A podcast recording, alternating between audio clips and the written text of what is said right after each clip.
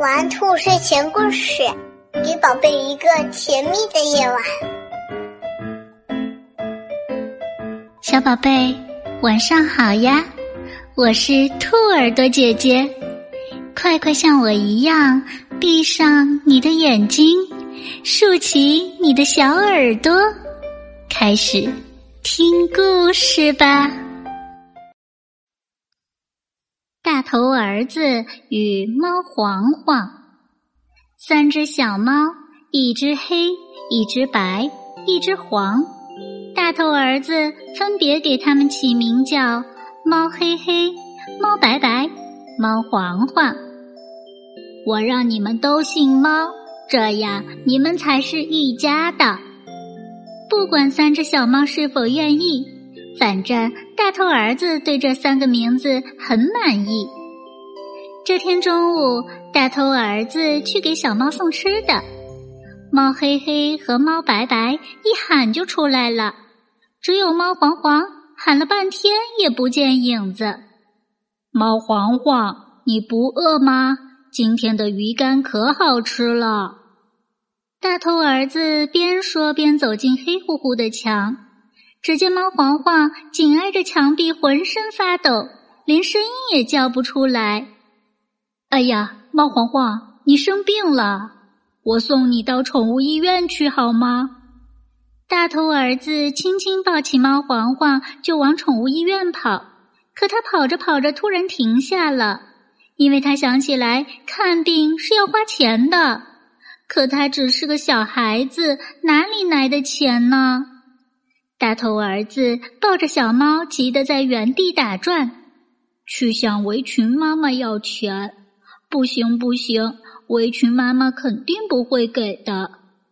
对，我到儿童乐园去，那儿有很多小朋友，说不定他们会有买饮料的钱。一想到这么一个好办法，大头儿子真是高兴极了。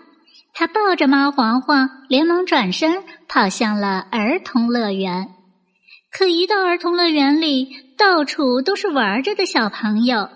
大头儿子怎么知道谁有买饮料的钱，谁没有呢？他朝四处看了看，决定就抱着小猫站在卖冰棍和饮料的摊位旁边，这样不就可以知道了吗？这果然是个好办法。瞧，大头儿子刚站下，就有一个小男孩拿着钱跑来买巧克力蛋筒。大头儿子赶紧走上去：“小朋友，请你救救这只生病的小猫好吗？它没有钱到宠物医院去看病。”男孩一听，马上就把手里的钱给了大头儿子。就这样。大头儿子连续等到了七八个小朋友，手里的钱越来越多，他开始高兴起来。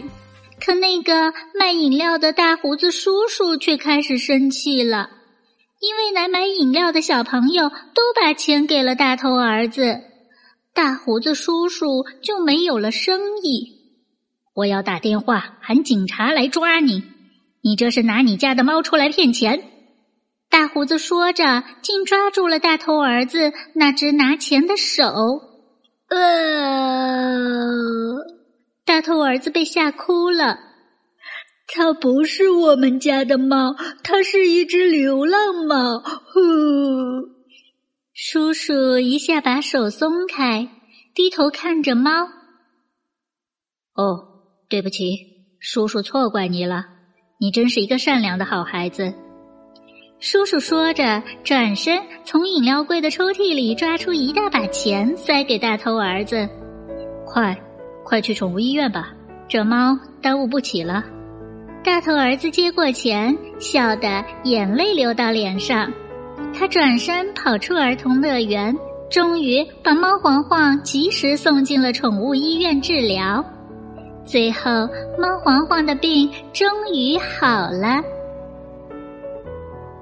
小朋友们，大头儿子是不是一个既聪明又善良的小朋友呢？亲爱的小宝贝，今天晚上的故事就讲到这儿啦。如果你喜欢，千万不要忘了让爸爸妈妈点击订阅和关注哦，这样就可以每天晚上都听到兔耳朵姐姐的故事啦。小宝贝们，让我们明晚再见，晚安。